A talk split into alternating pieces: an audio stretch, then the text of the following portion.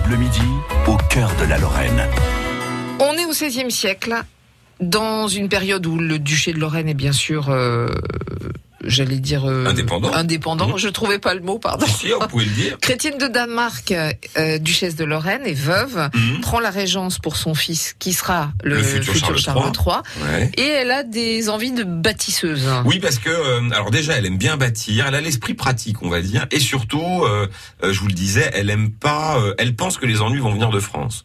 Donc, faut dire qu'elle, elle vient de l'est. Hein, elle est pas, elle est pas très pote avec la France. Elle est de la famille de Charles Quint, faut pas l'oublier.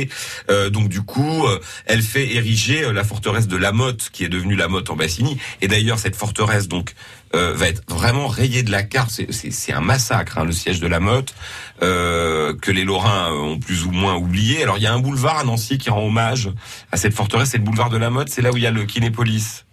Mot M-O-T-H-E. Voilà, maintenant c'est la Ah, motte en Bassigny, le bled. euh, Et c'est en Haute-Marne.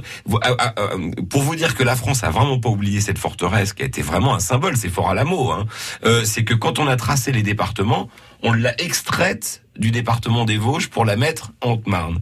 Pour pas qu'elle reste dans euh, Ah bon quelque chose qui rappelle euh, la Lorraine indépendante. Donc du coup, elle fait bâtir cette forteresse. Elle fait un autre truc vachement utile, elle fait bâtir un arsenal. Et il existe toujours.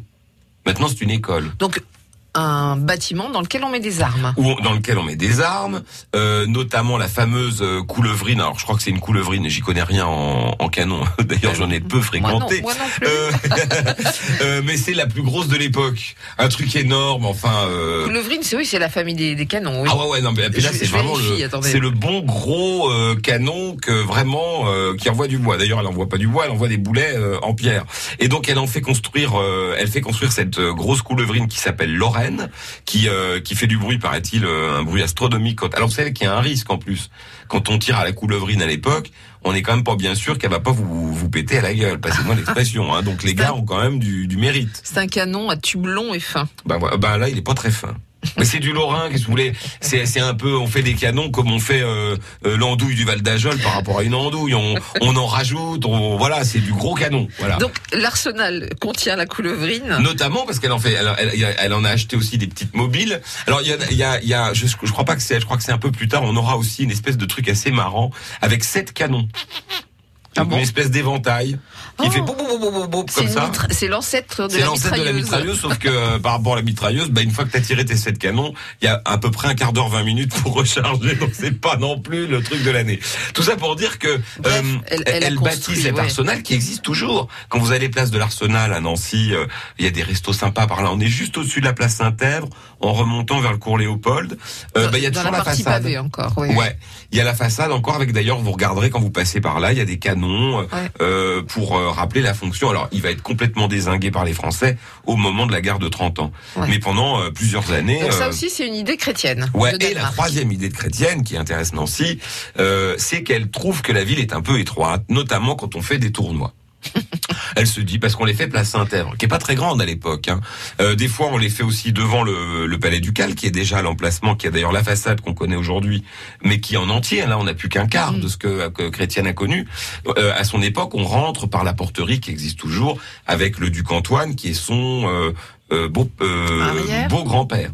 Euh, beau-père, Oui. son beau-père. Enfin, au-dessus. Non, c'est son beau-père, oui, c'est le père Oui. de François, donc c'est son beau-père. Et donc, du coup, on est un peu à l'étroit. D'autant que je vous rappelle, vous vous rappelez d'Alison qui a, qui a été la maîtresse de Charles II, Tout qui à a fait. été Qui fouettée au fut carrefour de euh, la ville. traîné. euh, Voilà. Il l'a rencontrée, pourquoi? Parce que son papa tenait une échoppe collée au bâtiment. mm, mm. Elle vendait des fruits et légumes. Donc vous avez, vous imaginez, vous voyez la taille de la Grand Rue maintenant. Bah, elle était vraiment étroite. Donc elle va pousser les remparts. Déjà, ça va permettre de les mettre au goût du jour en matière de défense. Et elle va dégager une place tout en longueur sur laquelle on va pouvoir mettre des hôtels particuliers et faire des tournois. Autrement dit, faire carrière. Et voici la place de la Voilà, carrière. c'est à elle qu'on doit la place de la carrière que Stanislas va trouver 200 ans plus tard euh, en bout de, de monnaie et donc du coup il va replaquer sur les façades de Chrétienne des façades 18e pour donner l'allure de la plastière, euh, de la plastière, de la place de la carrière aujourd'hui. On revoit euh, la régence de chrétienne, bâtisseuse, mais pas que. Mais Elle pas a que. fait d'autres choses. Ouais. On y revient. France Bleu Lorraine.